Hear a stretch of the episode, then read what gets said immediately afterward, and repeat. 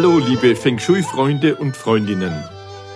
Mit unserem Podcast Feng Shui Wisdom möchten wir euch etwas über die chinesische Weisheiten erzählen, über die Historie, über alte und neue Meister, über Interessantes und auch Geheimes rund um das klassische Feng Shui. Kurz, über alles, was man so normalerweise nicht über Feng Shui hört.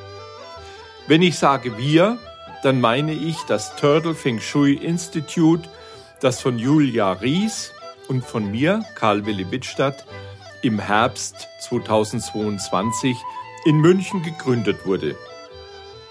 Wir haben uns zur Aufgabe gemacht, die vielen unterschiedlichen chinesischen Lehren zu ordnen und sie zusammenzubringen. Und zwar so, dass bei einer Beratung ein größtmöglicher Nutzen für unsere und für eure Kunden herauskommt.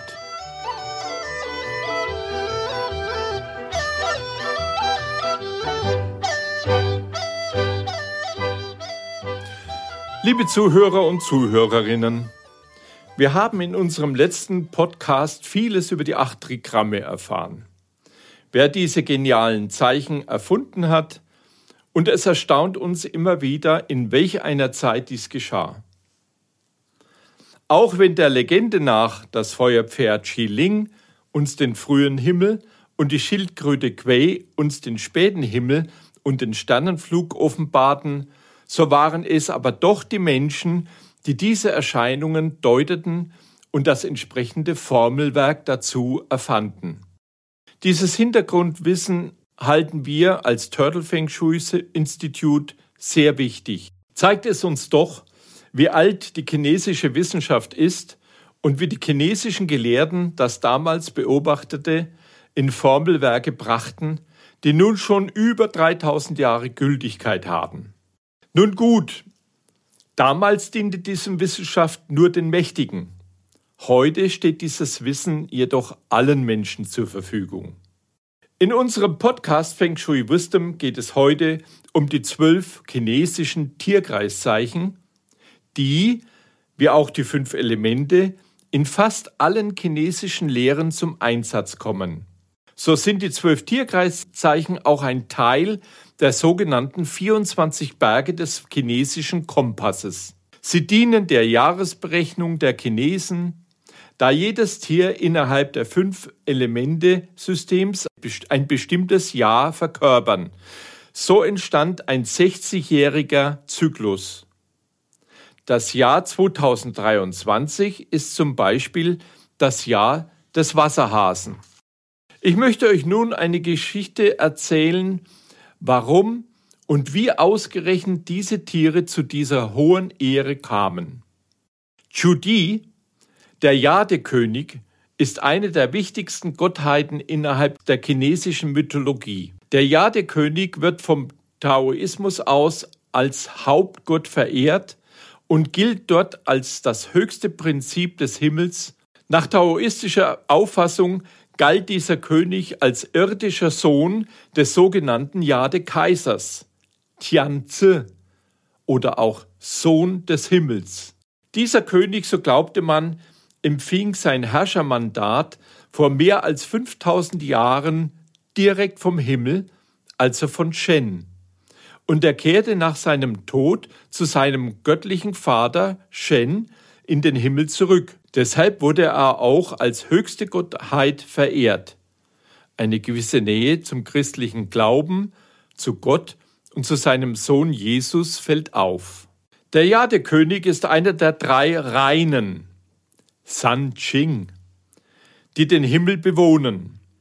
Übrigens ist auch Laoze einer, dem diese Ehre nach taoistischem Glauben zuteil wurde.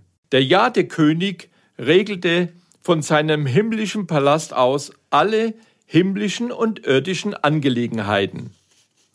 Den Chinesen nach hat er eine mächtige Verwaltung und war somit auch ein Spiegelbild des sogenannten konfuzianischen Systems der Staatsverwaltung. Dieser Yuti war es nun, der die Zeit auf Erde bemessen und benennen wollte.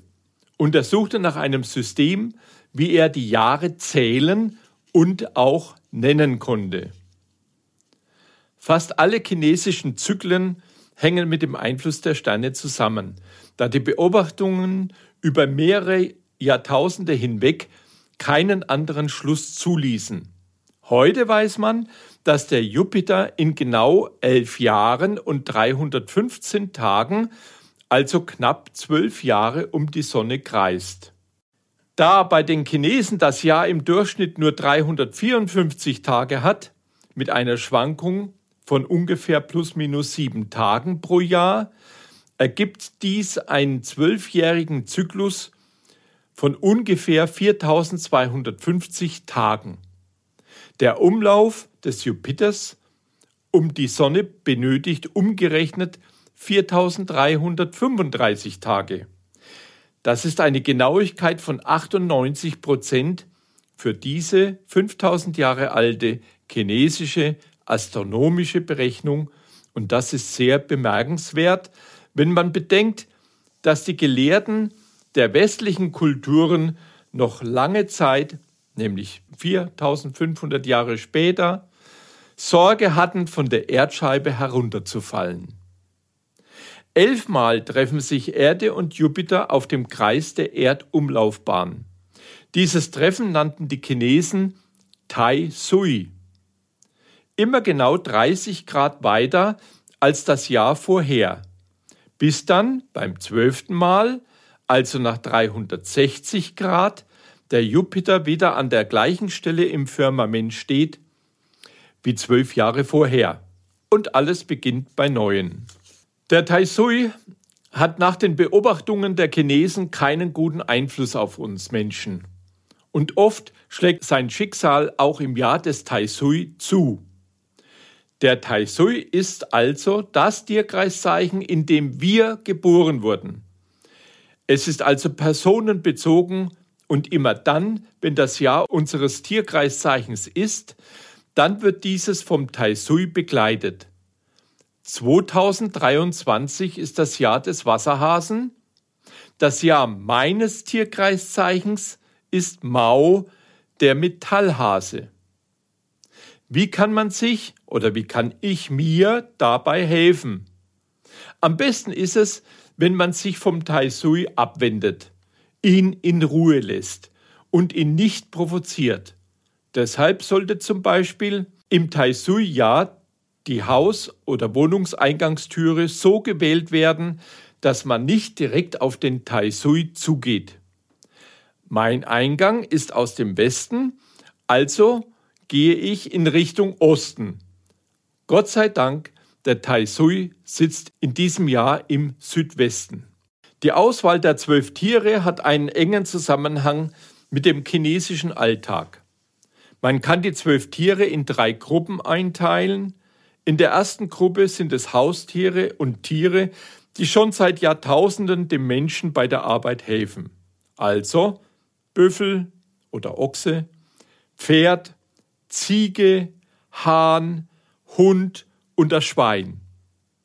In der zweiten Gruppe sind die typisch chinesischen Wild- und Jagdtiere wie Tiger, Affe, Schlange, Hase und Ratte aufgezählt. Die dritte Gruppe ist alleine dem Drachen vorbehalten. Dieses mächtige Fabeltier symbolisiert in China höchstes Glück und vereint in sich nur die besten Eigenschaften.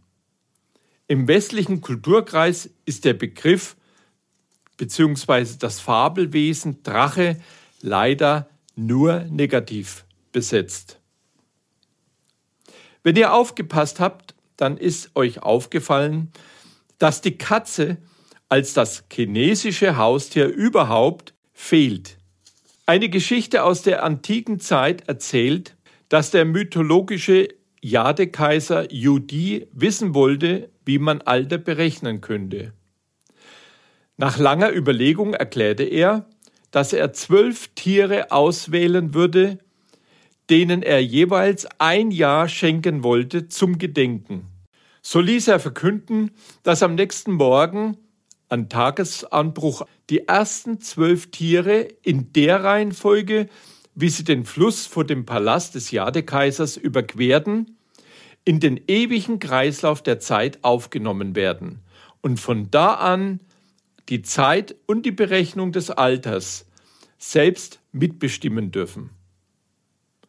Das ist eine ehrenvolle und wichtige Aufgabe, dachten sich die Tiere, und jedes wollte den ersten Platz im Kompass im Verlauf der Jahre und auch in der chinesischen Astrologie einnehmen. Die Katze dachte, dass ihr als geliebtes Haustier die erste Stelle im Tierkreis zustünde. Leider war sie es aber gewohnt, lange zu schlafen. Damals waren Katzen und Ratten noch gute Freunde. Deshalb bat die Katze die Ratte, sie rechtzeitig aufzuwecken. Die listige Ratte aber wollte selbst den ersten Platz haben und hat die Katze natürlich nicht geweckt. Leider kann sie aber nicht gut schwimmen. Deshalb kriecht sie auf den Rücken des Büffels. Der Büffel machte sich noch in der Nacht auf den Weg, denn er ist ja behäbig, aber sehr ausdauernd. Und auch er wollte ja den Fluss als erster überqueren, und tatsächlich, er kam auch als erster am Fluss an. Kurz bevor der Büffel die andere Seite des Flusses erreicht hat, sprang die Ratte von seinem Rücken und gelangte so auf den ersten Platz. Verärgert nahm der Büffel den zweiten Platz ein. Auch der Tiger wollte den ersten Platz einnehmen und war erstaunt, dass er nun als Dritter über den Fluss gekommen war.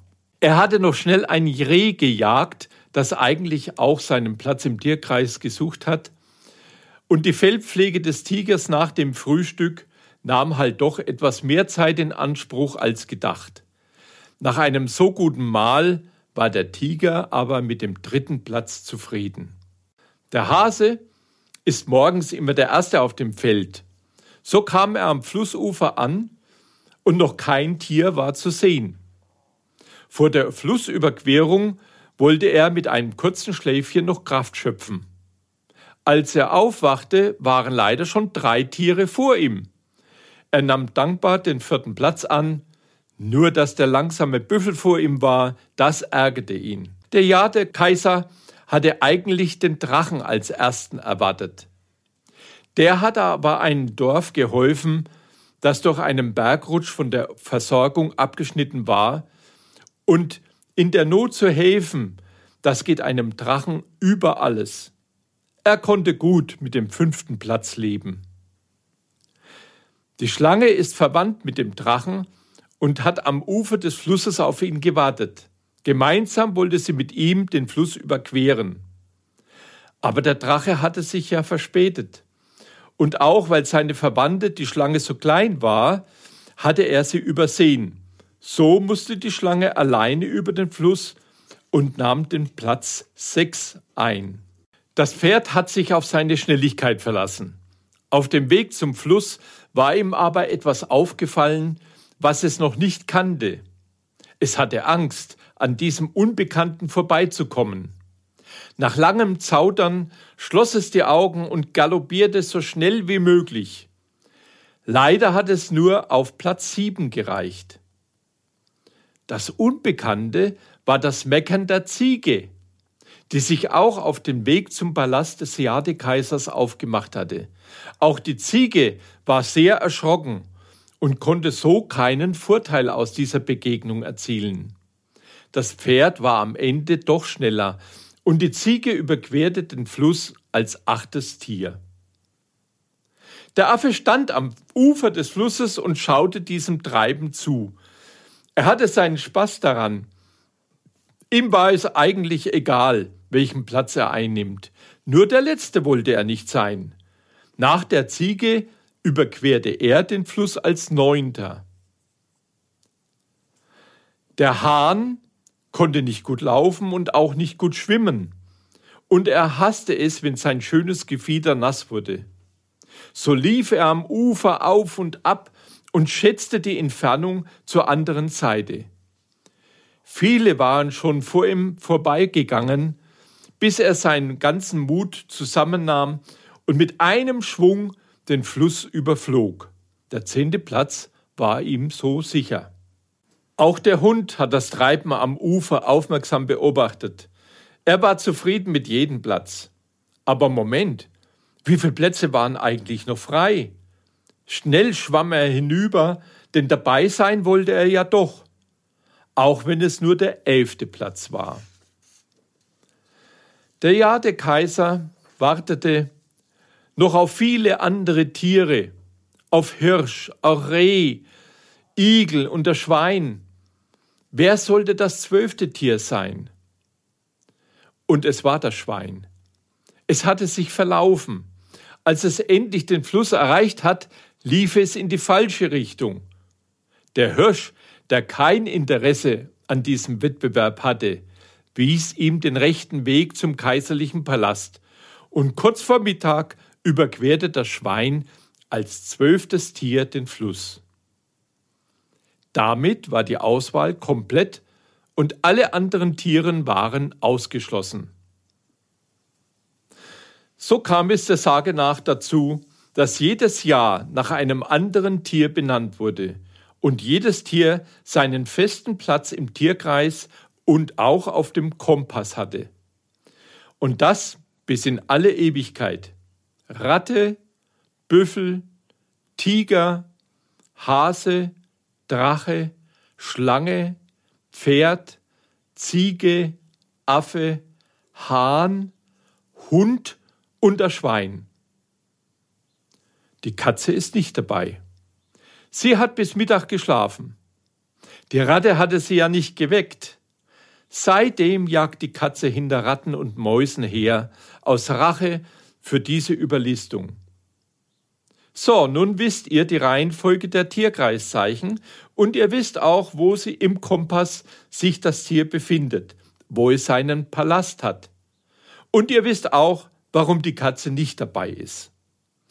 Dieser zwölfjährige Zyklus durchwandert nun die fünf Elemente, so dass sich alle 60 Jahre diese Reihenfolge mit der Holzratte Chiaze als Tier, als erstes Tier wiederholt.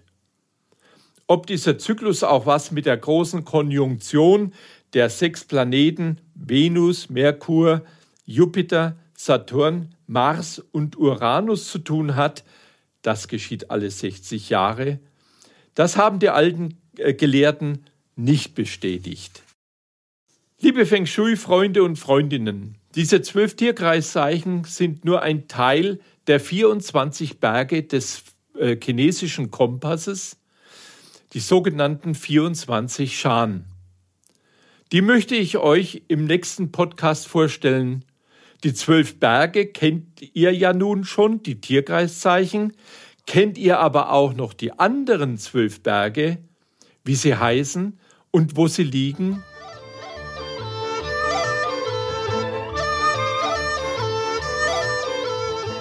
Bevor ich es vergesse, es wäre sehr schön, wenn ihr uns ein kleines Feedback zukommen lassen würdet. Sendet doch einfach eine E-Mail an kw@ turtle-fengshui.de. Ach und noch was. Kennt ihr eigentlich den Schutzpatron der Feng Shui-Berater? Es ist der Feng Shui-Kaiser Qianlong, dem ich ein Buch gewidmet habe. Das Buch heißt Tag der Drachen. Es wurde verlegt im www.novumverlag.com er ist übrigens der einzige chinesische Kaiser, der das klassische Feng Shui auch selbst erlernt hat. Im Buch ist auch sehr viel Feng Shui beschrieben. Wer nun noch mehr über das klassische Feng Shui hören möchte, der kann auch gerne in unserem Podcast Feng Shui ist man nicht mit Stäbchen hineinhören. Dort hat Julia Ries zusammen mit Kerstin Trüdinger schon mehr als 55 Folgen veröffentlicht. Und mich, mich hört ihr wieder in zwei Wochen zu einem ganz spannenden Thema. Xie Sai Tian